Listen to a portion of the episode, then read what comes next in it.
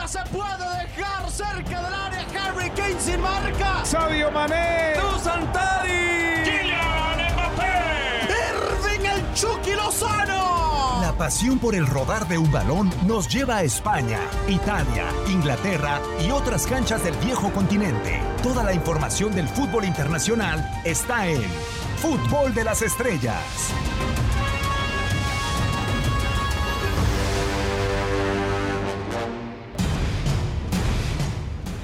Sin pretexto, señoras y señores, andamos por acá en una nueva emisión del podcast de Fútbol de las Estrellas, semana a semana.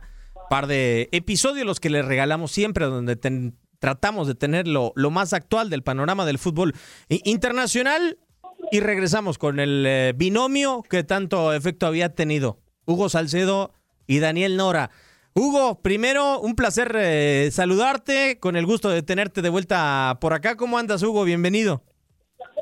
Muy bien, Diego, igualmente con el gusto de saludarte a ti, a Dani, a toda la gente que nos escucha. Pues sí, efectivamente, se aproxima ya el cierre de las campañas en las principales ligas, evidentemente también en las competencias europeas. Se pone todo muy bueno y los análisis, pues naturalmente empiezan a surgir en torno a quiénes saldrán campeones en cada una de las ligas. Cierto, porque hay posibilidades para varios, porque hay algunos que no habían ganado en temporadas pasadas y lo van a intentar hacer de nuevo Daniel Nora, el eh, balón de oro de la narración del Líbano. Estaba, eh, estábamos platicando fuera del aire eh, con Hugo de ese binomio que también está formando con Raúl Méndez, pero a ti y a mí nos está tocando también bastante seguido. Dani, ¿cómo andas? Un placer. Pues sí, nos toca bastante seguido, Diego, y, debo decir que me has robado los goles, ¿eh?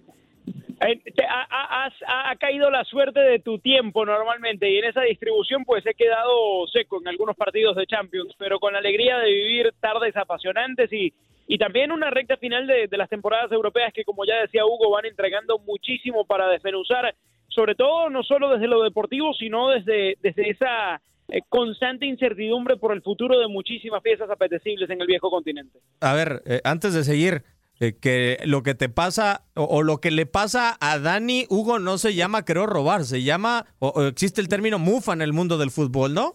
Sí, sí, sí, por supuesto. Y está muy arraigado y existe y por supuesto que por ejemplo para los delanteros pues hemos visto incluso algunos festejos así muy marcados en donde se la sacan después de convertir tiempo que no lo hacían. Así es que pues también seguramente que eso se puede llegar a trasladar a las transmisiones de fútbol Sí, de acuerdo. ojalá que pronto le toque a Dani de nuevo, que eh, por lo pronto en el más reciente. Ahí estaremos. Hoy, hoy ojo, eh, uno, uno anulado por ahí en el medio me, terminó tocando con este tema de que los asistentes aguantan dos minutos para poder levantar la bandera y no sé cuánto. Bueno, ahí nos fuimos. Nos, entregamos con un grito que no fue. Bueno, pero al final soltó adrenalina, que es lo importante, ¿no? Que, no quede acumulada por ahí. Eh, lo que también es, es importante son los momentos de las temporadas, Hugo. Eh, ¿Cómo le ha hecho el Real Madrid desde tu punto de vista ya para entrar en, eh, ¿cómo se dice?, en toda esta dinámica de, este podcast? Eh, ¿Cómo le ha hecho el Real Madrid para de repente tener picos tan bajos y de repente que llegue el Inter de Milán, que te aparezca el Atalanta enfrente, que llegue el Sevilla y, que aparezca el Liverpool y una semana clave, ardiente y que aún así el Real Madrid salga avante eh, en estos compromisos y que tendrá quizá uno de los más importantes en Anfield ahora? Sí, efectivamente, y es que para mí eso se traduce en una sola palabra, grandeza, esa no se compra, esa la han construido a lo largo de tantos y tantos años, y más allá de que en la planeación de esta temporada y en el nivel futbolístico, sobre todo en la primera vuelta de varios de los jugadores, pues no estuviera tan bueno, no fuera el que seguramente se esperaba, en los momentos claves, en los momentos en los que más presión hay, donde la gran mayoría, tanto de jugadores, técnicos y hasta directivos, más pueden llegar a equivocarse, pues el Real Madrid se ha sentido cómodo y esta temporada no es la excepción, porque señalabas algunos de esos episodios en donde han mostrado esa capacidad de reacción, esa capacidad de grandeza, más allá de los jugadores que no han podido estar, que son muy relevantes, el caso de Sergio Ramos, en algún momento tuvieron que prescindir en la ofensiva de Karim Benzema, aunque afortunadamente no fueron muchos partidos. Después el medio campo, ese tridente histórico de tan buenos resultados, ha recuperado claramente el nivel, hablo de Casemiro, Modric y Tony Cross, y así, de alguna manera remendando las ausencias, como puede ir sobrellevando cada uno de los partidos, cada una de las eliminatorias, en donde, insisto, para mí se recarga principalmente en la grandeza y en la capacidad de sus jugadores, de su dirección técnica, para ir aguantando estos momentos claves del cierre de la campaña. Esa grandeza algunos le llaman en España, Dani, la flor de Zinedine Zidane, ¿no? Que es el equivalente a Latinoamérica, el, el, trébol de cuatro hojas de Zinedine Zidane. Eh, yo la otra pregunta que te tengo, Dani, es eh, si al final, porque se decía que este plantel, así como dice Hugo, con tantos remiendos en algunas oportunidades, se decía que era un plantel insuficiente y he visto jugar a todos, a Nacho, a Militao, a Mendy, a Marcelo. Eh, entonces, ¿el plantel es o no es de la élite? sobre todo por cómo ha destacado en momentos clave. Yo creo que el hecho de que haya destacado en momentos clave no indica que sea un plantel de la élite. Eh, porque hoy yo creo que Nacho, más allá de haber cumplido, y digo Nacho porque es el primer ejemplo que se me viene a la cabeza, no es un futbolista de élite, o al menos en el presupuesto antes de que arrancara la temporada no lo era. Al igual que Militao, tampoco lo era sobre quien hay y, quizás seguirán existiendo muchísimas dudas de quién más. Eh, y, por eso creo que allí eh, recae particularmente el, mérito de Zinedine Zidane. Me voy un poco más adelante en el campo. Rodrigo no es un futbolista de élite, o al menos no ha demostrado serlo en su paso corto hasta aquí por el Real Madrid. Que tenga potencial es otra cosa. Hoy Vinicius no es un jugador élite. Eh, entonces, volviendo otra vez a, esa flor de Zidane a la que tanto alegan en, en, España, yo creo que sí, puede que haya algo de flor, puede que haya algo de fortuna en, lo que le ha venido ocurriendo como, como entrenador en su corta pero muy exitosa carrera, pero también hay mucho de gestión, también hay mucho de manejo de recurso humano. Más allá de lo que pueda o no plasmar en el terreno de juego, Zidane se ha consolidado particularmente esta temporada como un líder, como un guía muy importante para su equipo, en temas que, insisto, trascienden el fútbol, porque es un grupo que, que fue constantemente criticado a lo largo de la temporada, que siempre, por ser el Real Madrid, tiene una presión enorme encima, y aún así se las arregló para terminar resolviendo y estar como está hoy en esta parte de la temporada. Eh, yo creo que, eh, y, mira que, ya tenía suficiente crédito en su espalda Zidane con, con tres Champions ganadas de maneras consecutivas, pero yo creo que en esta temporada particularmente se consolida como eso, como un guía y como un líder que trasciende lo futbolístico y que impacta en, la vida de sus jugadores. En esa guía, en ser esa brújula del eh, Real Madrid, Hugo, que creo que ha, mejorado en lo táctico, incluso en redes sociales se ha permeado el crédito a Zinedine Zidane, por lo menos en esta área que tan eh, deficiente se podría en algún momento apuntar para Zinedine Zidane, pero ha crecido el estratega blanco. Eh, me gustaría preguntarte, ¿cuánto rédito tiene para Zinedine Zidane y cuánto mérito eh, salir en una parte de la temporada un discurso que ya apuntaba Dani en sus redes sociales de envalentonarse y aún con siete futbolistas lesionados salir a pedirle eh, tiempo a la prensa, pero exigírselo casi a punta de gritos de, de Zinedine Zidane. ¿Y cuánto puede llegar a repercutir en un vestuario como el del Real Madrid que un entrenador con la jerarquía del personaje de Zinedine Zidane le pida a la prensa que guarde silencio y que, los, que le respete su tiempo como vigentes campeones de España o como un equipo de poder.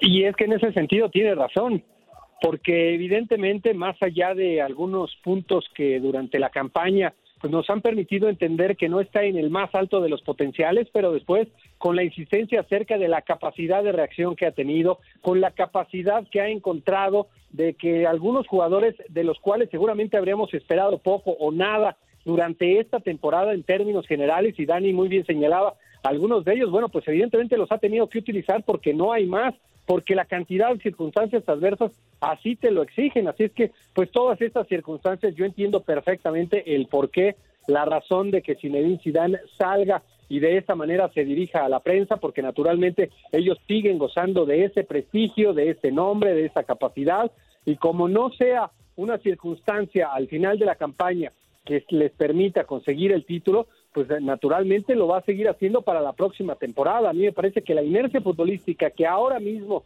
acompaña al Real Madrid le va a permitir conseguir el título y este no es un comentario que estoy haciendo ahora mismo, sino lo estoy arrastrando de por lo menos un mes, tal vez dos meses. Ayer trataba de identificar en qué fecha puse ese tuit en donde yo señalaba que el Real Madrid para mí iba a ser el campeón y más allá de que si no le alcanzara al cuadro merengue sí le tenemos que dar un enorme mérito, ¿eh? porque de verdad más de la mitad de la temporada sin tu capitán, sin tu referente, sin un jugador de garantía que pueda en algún momento ocupar un sitio en la defensa central y después así uno a uno nos vamos revisando cada uno de los puestos y en prácticamente todos al menos una, dos, tres jornadas has prescindido de tus figuras, salvo la portería. Me parece que en ese sentido Thibaut Courtois ha sido muy consistente, pero después, insisto, hay que darle un enorme mérito a la dirección de Zinedine Zidane, a la estrategia, a la capacidad para manejarse dentro, para también manejarse fuera, en este caso con los medios de comunicación.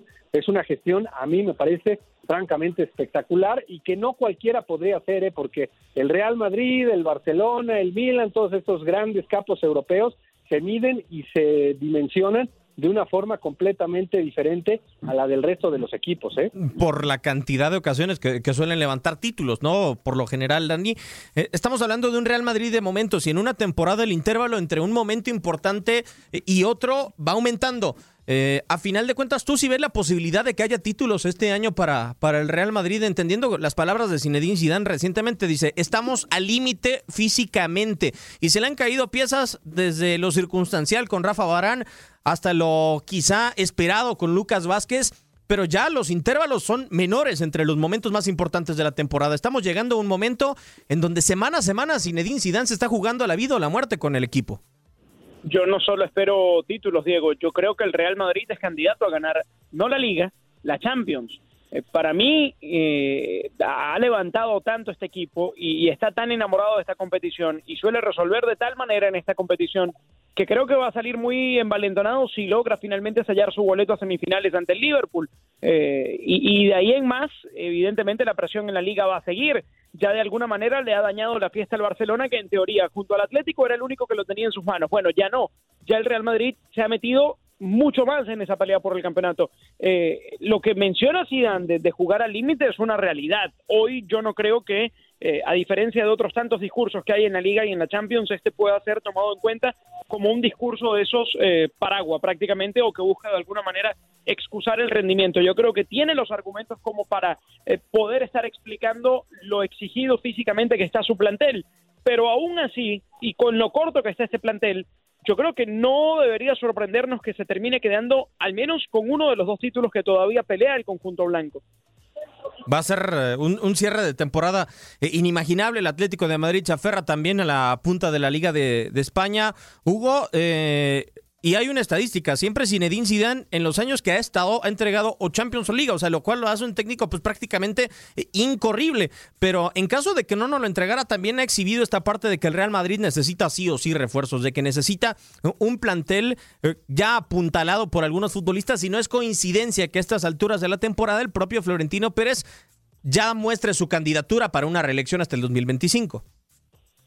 Sí, por supuesto, estos encuentros, esta segunda vuelta, sobre todo en la Liga Española, pues nos ha permitido identificar que ya en este momento se hace indispensable una planeación para las adquisiciones que se tengan posteriormente, porque Sergio Ramos está en una etapa de veteranía clara, en donde tal vez en algún momento sean cada vez más frecuentes las ausencias, algo que hace algunos años pues realmente no se presentaba. Karim Benzema está próximo a llegar también a esa etapa, aunque ahora mismo la vigencia física es extraordinaria, pero pues ahora te tienes que dar cuenta que estos jugadores no te van a ser eternos, que en algún momento los tienes que reemplazar y que ya ahora mismo se hace indispensable empezar a identificar esos elementos que en algún momento deberían de ser reemplazantes los, los reemplazantes naturales. En el caso de Ramos, por ejemplo, en España pues se habla mucho de la posibilidad de que sea Pau Torres. A mí es un zaguero central que me encanta, de verdad me parece que sí tendría esa posibilidad de ser el reemplazante del gran capitán merengue, no con el mismo liderazgo, porque tal vez ahí sí hay una diferencia muy marcada,